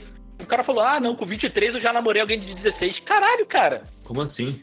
Mas aí, Não, ainda com mesmo, 23 é né, uma idade um pouco. É uma diferença um pouco menor, tá? Ainda Mas não, assim. mas, não, mas não justifica. Assim, pra mim não justifica. Ah, não, Não, eu, eu acho que tem casos mais absurdos. Mas Não, o. tem, mas- Teve Mas é errado do mesmo jeito, entendeu? absurdo. Ó, tem um. Fizeram uma, uma. É como se fosse uma pegadinha, mas foi mais uma pesquisa. Colocaram uma menina de 12 anos perdida no meio de uma praça. E ela começava a pedir para homens informação. Ela começava a pedir para os homens informação de como iria para casa dela. Falava: Olha, eu tô perdida e eu quero saber como que eu vou para tal bairro. Assim, uns três, quatro caras perguntaram para ela se ela não queria ir pra casa dele antes. Uma menina de 12 anos. E perguntava a idade dela e ela falava: Tenho 12 anos. E um deles ele perguntou: Pô, você não quer ganhar um dinheiro, não? E, e, gente, isso, é, em um dia, um dia, os caras passando assim. Aí você vem me falar que isso não é comum, gente, isso tá aí a rodo. Isso tá do seu lado. Tá do seu lado o tempo inteirinho. Ah, é, Ah, esse tipo e- de coisa acontecendo. Isso, isso aí, aí acontece alguma coisa, ah, não, ela quis, ela quis, entendeu? Ah, ela já, já, tem que saber, já tem que ter 12 anos, já sabe o que faz. Caralho, 12 anos. Como assim? É aquilo. né? Como assim, gente? Ah, quando, quando uma criança morre num tiroteio da favela, já bota. Primeiro que já, já tentam pintar como bandido, Sim. né? Sim. Já te- tentaram fazer isso com uma garota de 8 anos, cara, que foi a Agatha. 8 anos de idade, cara. Conta a história da Agatha, que a gente todo mundo fala da Agatha e eu não conheço o caso da Agatha. que ela tava no, com a mãe, né, com, dentro de uma Kombi, né, subindo o morro, né, foi alvejada pela polícia, né, a polícia, a declaração da polícia foi que estavam é, recebendo, estavam em, em confronto, né. Aí teve todo o caso, eu acho que foi o caso da Agatha, que acho que tentaram invadir o, o hospital para pegar a bala, agora eu não lembro se foi o caso dela, tá, e, e sempre tem, e sempre tem a campanha de, de difamação da imagem, né, de, todo, de todos, assim. Teve um do garoto do. Eu não vou lembrar o nome dele agora, peço perdão. Era do Morro do Alemão, que ele tava com a roupa da escola, ele foi alvejado, ele mesmo, né, agonizando, falou pra mãe, pô, tava com roupa da escola. E, cara, fizeram uma. um- Até uma. Fizeram uma montagem tão escrota. Você para, olha por dois minutos, você vê que não era claramente o garoto. Botaram al- alguém mais ou menos da imagem dele. Tu via claramente que não era a mesma pessoa, porque ele tinha um corpo muito mais definido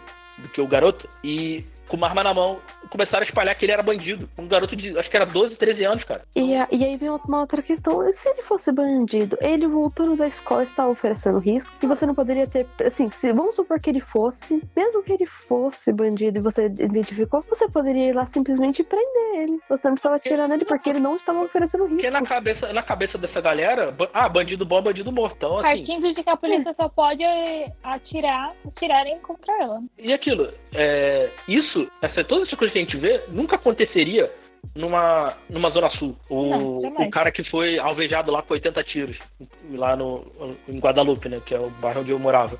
E É. ca- nu- você nunca vai ouvir isso num, num Leblon, aqui, falando aqui do Rio de Janeiro. Você nunca vai ver isso Uhum. em Copacabana. Você nunca vai ver isso em uma família branca. Você nunca vai ouvir isso. Você nunca vai ver isso.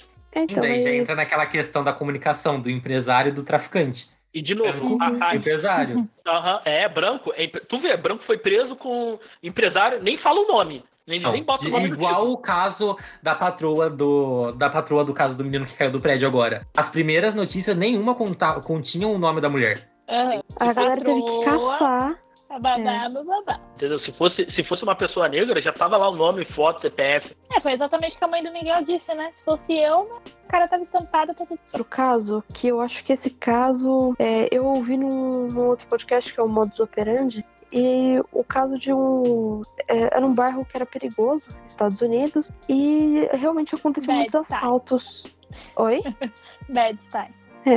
aconteciam muitos assaltos no- nos trens. E um, um cara foi matou quatro jovens. Né, um cara de uns 30 e poucos anos deu tiro em quatro jovens que estavam entre 19 e 23 anos. E aí encontraram esses jovens mortos e eles eram negros. E saiu a notícia: justiceiro desconhecido. Então, vigilante desconhecido. Então, tipo, ele já foi dado como se ele fosse inocente e os rapazes culpados.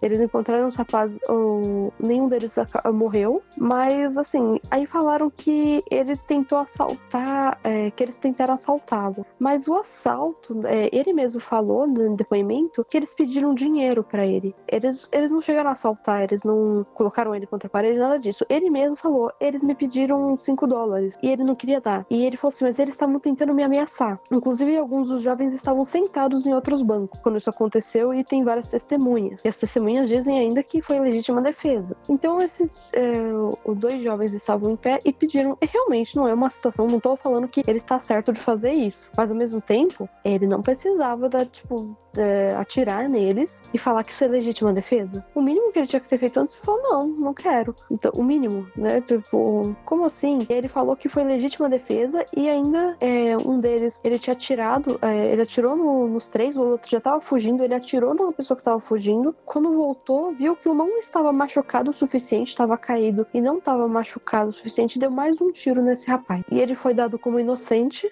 no caso, como legítima defesa. Aí é tenso. É, Ah. fugiu. Sim, Aí outro, não tem como. É, aí é pra, pra ficar maluco. outro, só outros dois casos aí também que, né, um que tá bem recente aí que foi do George Floyd, né?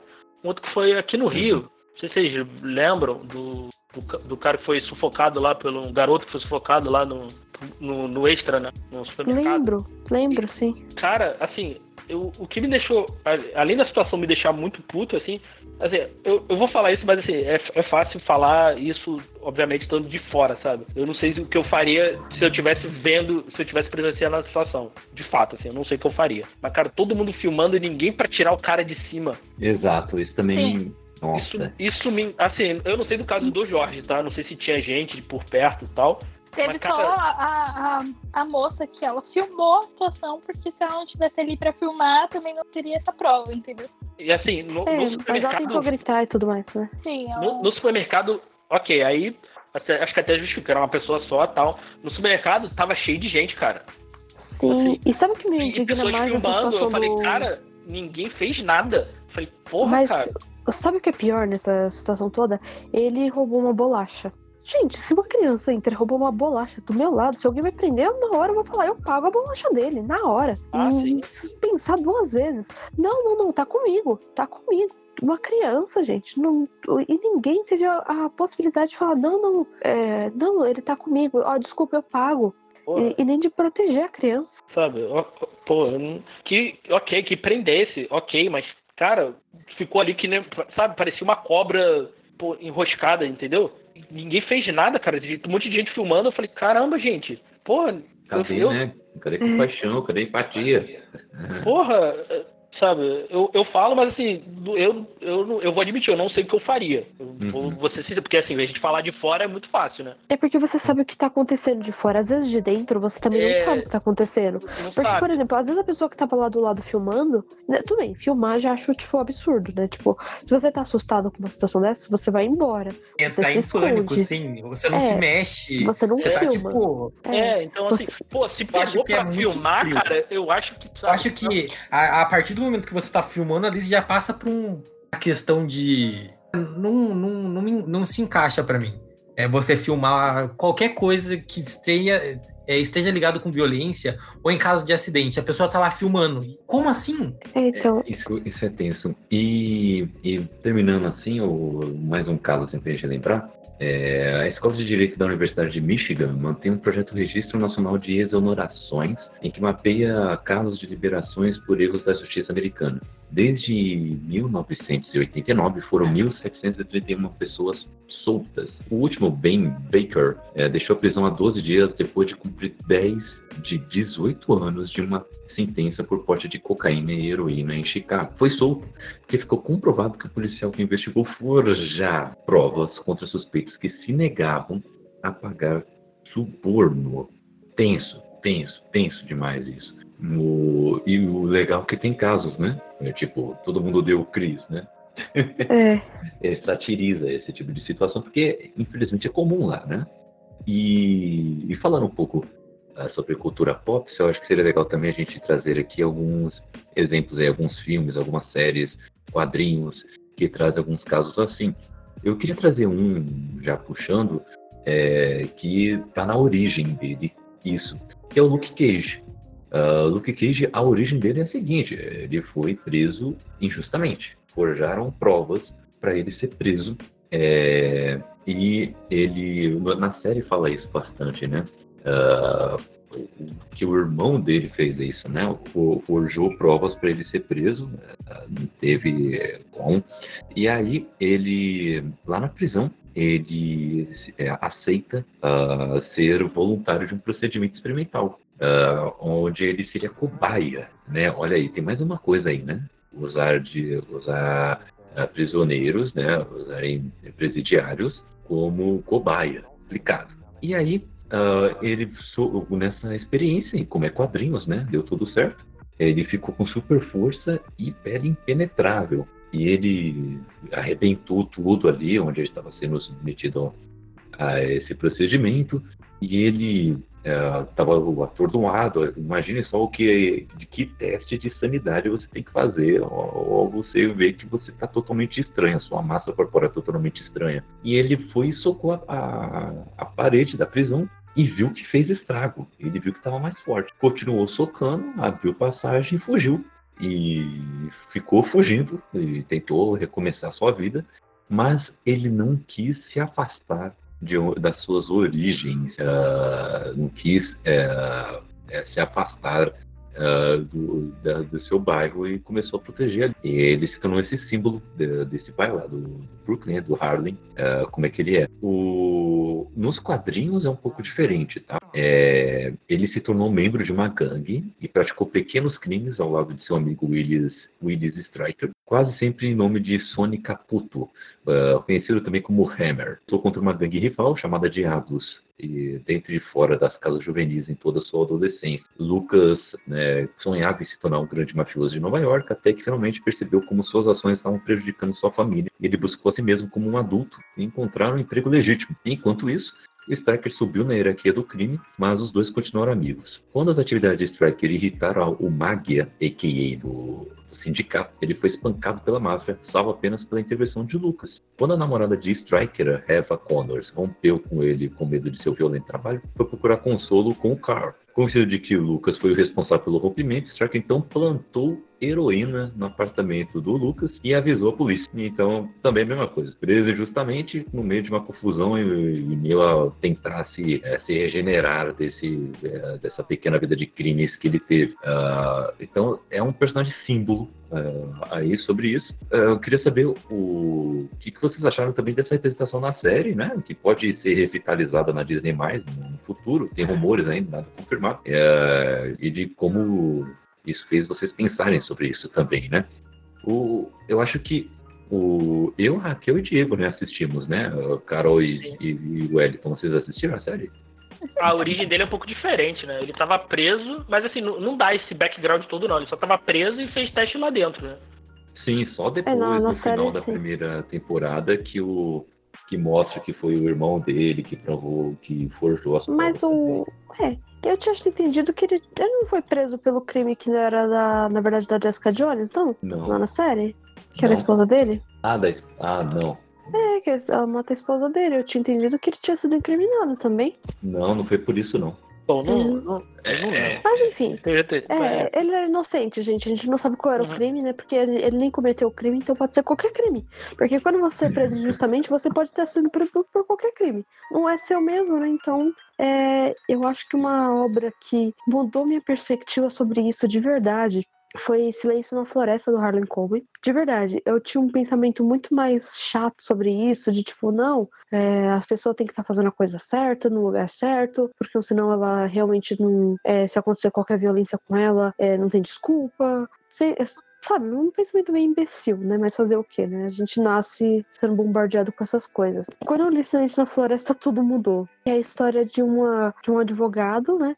Tem toda a história dele também de vida. Então, a, a história vai falar de um crime que ele tá julgando, ele é um advogado de defesa, e também tem um crime que ele tá envolvido no passado, né? Um, uma história que tem crimes que ele tá envolvido no passado. A história dele do presente, ele é o advogado do Ministério Público, né? Digamos, de uma stripper negra que foi estuprada por dois homens brancos. E no começo ele fica, ué, mas eu tenho que defender ela, porque assim, ela é uma stripper. Ela né? Esse é o trabalho dela. Por que, que eu tenho que defender? Por que, que isso é errado? E durante o livro ele vai aprendendo, ele vai se reconstruindo, entendendo o que que, o que, que tinha a ver. Ele vai entendendo toda a condição daquela moça. Por que, que ela era stripper? O que é ser uma stripper? Porque ser uma stripper não é ser uma prostituta. E mesmo que ela fosse uma prostituta, é, o sexo é consentido. Então, assim, você pagou e tem um tempo e tudo assim. Qualquer coisa, devolver seu dinheiro e tem, tem que ter regras, mesmo que não seja uma profissão, é, no Brasil, lícita. Né? Lá no caso, strippers não, não é ilícito. Mas, então, e é muito difícil você defender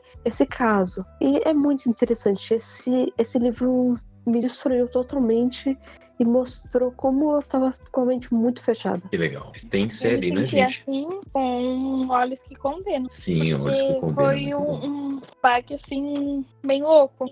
E acho que é impossível você não se colocar no lugar ali dos personagens e você ver todo aquele desespero e como eles eram tão novos, crianças que não sabiam o que estava acontecendo e que não tinham uma maturidade para estar dentro de uma cadeia, que perderam tanto tempo da vida deles, assim, e eles saíram de lá adultos, sabe, com uma vida que estava fadada a você não conseguir tantas coisas, porque foi o que a gente falou, né? A pessoa fica marcada. Então, acho que essa série foi o que me fez abrir mais os olhos para perceber que às vezes a gente também é muito injusto, mesmo que não ca caiba a gente fazer justiça, né? Nossos julgamentos uhum. também são. Uhum. Uhum, né? é, antes de comentar sobre o Olhos que Condenam, o Silêncio na Floresta é um livro do Harley Coben que foi adaptado para a série agora na Netflix, viu? Yeah. Então, assistam aí, o nome original tá The Wood, e, mas aqui no Brasil tá como Silêncio na Floresta. Uh, assista, viu? Assista, mas leia o livro, porque sempre o livro é melhor do que a série. Ou... Ah, o livro sempre vai ser melhor. Ah, controvérsia. Vai sempre ser melhor. O livro sempre será melhor. Porque é, é então, vamos, vamos, vamos deixar claro, né? O livro sempre é melhor. Né? Vamos deixar bem claro. o que eu ia dizer, só que a gente não sabe se a série fala sobre esse assunto também, que a gente ainda não assistiu. Acabou de sair, ainda a gente não viu.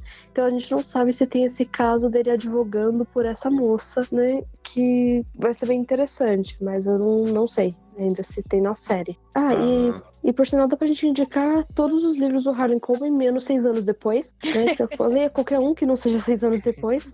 O motivo dele tem um expresso, tá? É porque o Harlan Coben sempre fala sobre esses assuntos. Ele fala sobre muitos assuntos sociais, ele fala muito sobre racismo. O personagem dele, o Myron, ele é ele fala, eu acho que com o Myron ele lida muito com o tema racismo. E é, eu achei até bizarro, porque eu, depois de muitos livros que eu li do Myron, acho que eu tava no terceiro livro que eu, que eu li do Myron que eu descobri que ele era branco. Eu fiquei, que? Eu fui traída? Como assim? O Myron é branco? Porque eu li tudo fora de ordem. Eu me senti muito traída. Eu fiquei, como assim ele é branco? Eu não acredito. Já criava a imagem dele na minha mente assim que ele vai ficar.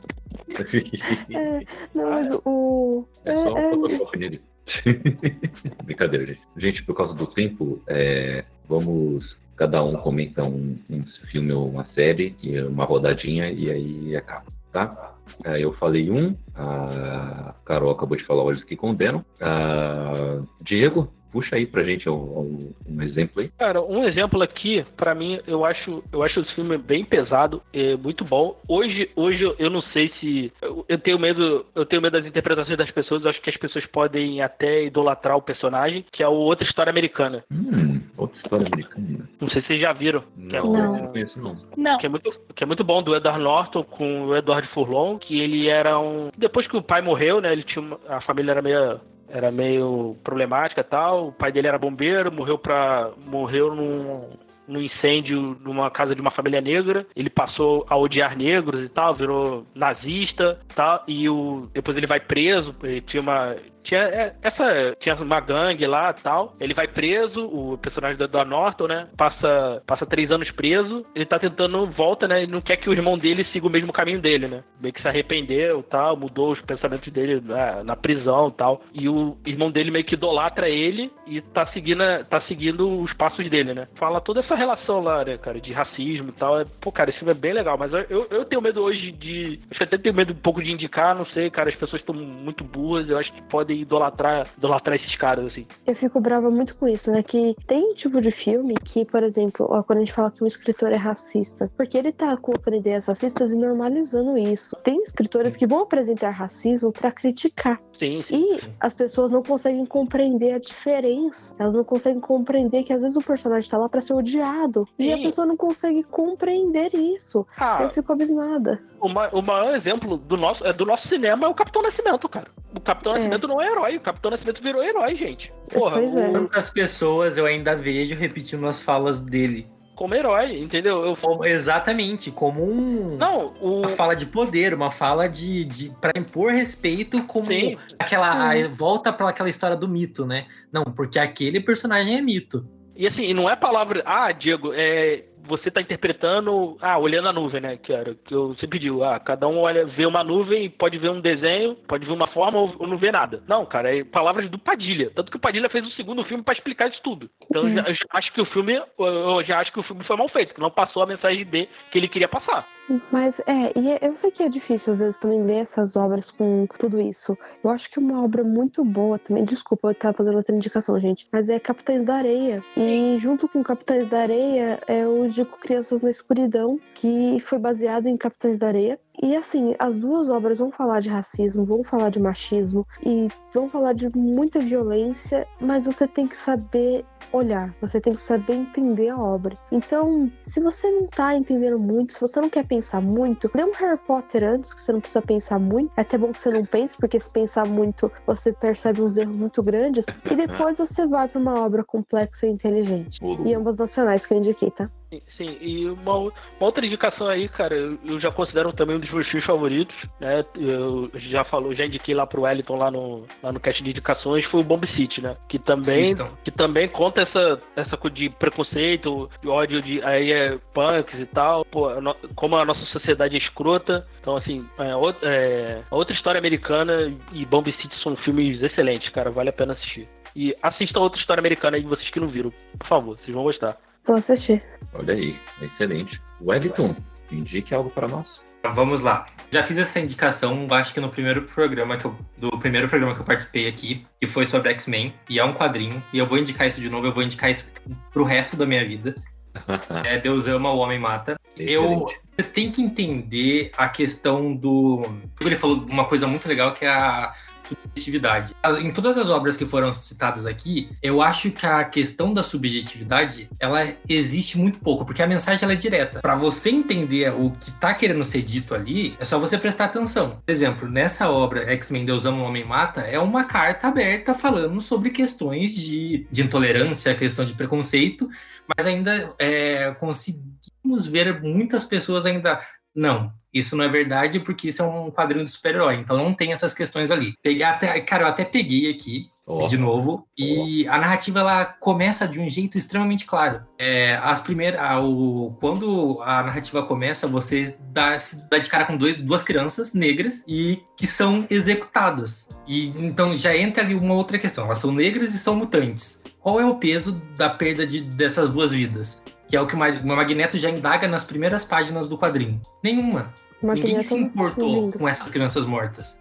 Toda a narrativa, ela dá decorrer desse, é, desse tipo de narrativa. Que é você invi é, inviabilizar a existência do próximo por você acreditar que ela é inferior que a sua. Então, eu sempre vou indicar isso daqui. Não há é, teria como eu falar de qualquer quadrinho, de eu falar de X-Men, falar de tramas políticas sem citar essa obra. Leiam Deus Ama o Homem Mata. Ah, eu tenho que ler, eu vou ler. Eu, eu, eu vou ler, Kaique, eu acho que vai ser minha próxima leitura já. Ah. Eu, eu tenho uma e tem uma curiosidade muito interessante sobre isso. Quando Deus Ama o Homem Mata foi publicado no Brasil pela primeira vez, que foi pela editora Abril, ele não veio com esse nome para cá. Por uhum. causa de todo o levante religioso, por causa de, toda, de todo o problema que andava tendo com as publicações de quadrinhos no Brasil. Uhum. E é aquela questão de você não poder publicar algo que fosse extremamente infantil, é, que ensinasse a criança a falar beabá, sabe? Então ele veio para cá como um conflito de uma raça. Demorou muito tempo para eu conseguir achar isso, mas eu achei. Eu tenho as duas versões em casa hoje. Ai, então sim. você já consegue fazer uma análise dos próprios, da, do, da própria titulação da obra. Os Estados Unidos conseguiram manter o o título original, mas aqui não, aqui já veio com uma outra, uma outra imagem para é, tirar o peso da narrativa. É, é muito triste isso, e isso em várias traduções. Só uma coisa, Magneto para presidente, se Magneto fosse presidente, o Brasil não tava assim, né? Eu, então, a gente tem muito que fazer um podcast indicando candidatos à presidência do Brasil que vem direto da cultura pop, entendeu? Nossa. É, Lex Luthor, Norman, Norman Osborn, é, Porra. só uma galera da hora. Cara, só, só gente da hora, gostei. É, Pô, mas o Magneto coisa... é legal mesmo. Só, não, sim, sim, sim. Só uma coisa pra ver co como as pessoas não entendem as coisas que consomem. Pô, tem uma cosplay que se auto-intitula Vampira Fascista. É. Sim, a... tem uma imagem dela e ela, ela menospreza o movimento feminista. Então, é aquilo, não, não entende o que consome, se diz punk, se diz fascista, quer dizer, não entende o que, o que ouviu, não entende o que leu, não entende o que viu. Pô, é, é uma, contra... uma, contradição ambulante. Mas eu não acho nem que ela tenha lido. Eu acho que ela só viu como um símbolo sexual de muitos homens que também não entenderam o que leram e apenas se vestiu como uma personagem que, que apesar de ser uma personagem incrível, principalmente aquela versão da vampira que ela faz o cosplayer, que é a melhor vampira e ela é muito feminista, ela é sensacional. E ai, eu amo vampira, gente, não faz isso com a vampira. não faz isso com a vampira. É, este aqui é o nosso apelo. Galera, então vamos ficar por aqui, tá? Uh, temos muitos casos ainda, o que é bom, porque esse assunto não acabou. Vamos comentar com vocês aí também. O, mandem e-mails, mandem comentários, uh, falem conosco, uh, porque esse papo não pode terminar apenas nesse podcast.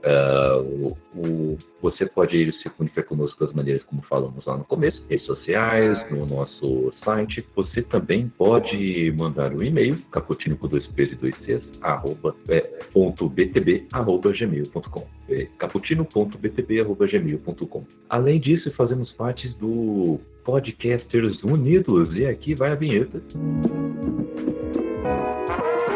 A iniciativa Podcasters Unidos foi criada com a ideia de divulgar podcasts menos conhecidos, aqueles que, apesar de undergrounds, têm muita qualidade tanto em entretenimento quanto em opinião, por aqui você tem a chance de conhecer novas vozes que movimentam essa rede. Entre no Instagram, arroba Podcasters Unidos agora mesmo, é só escolher e dar o play.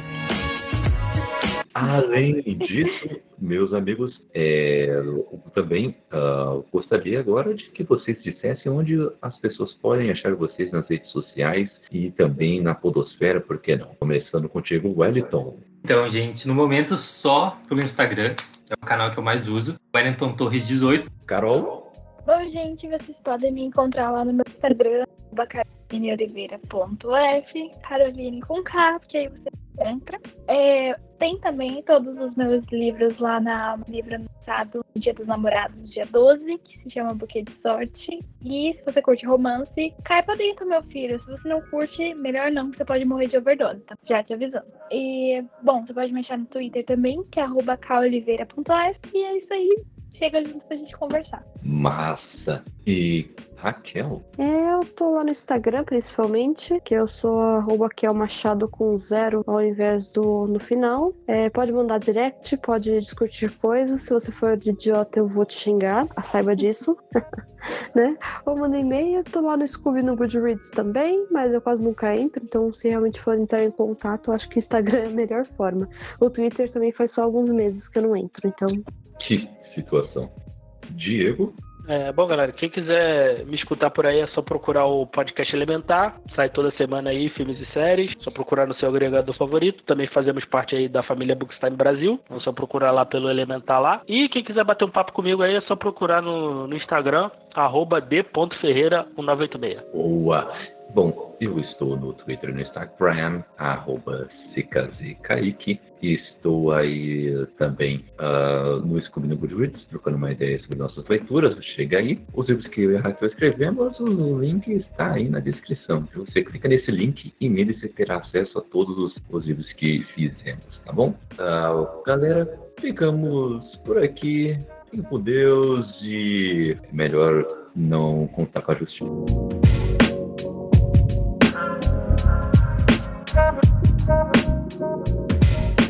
Musik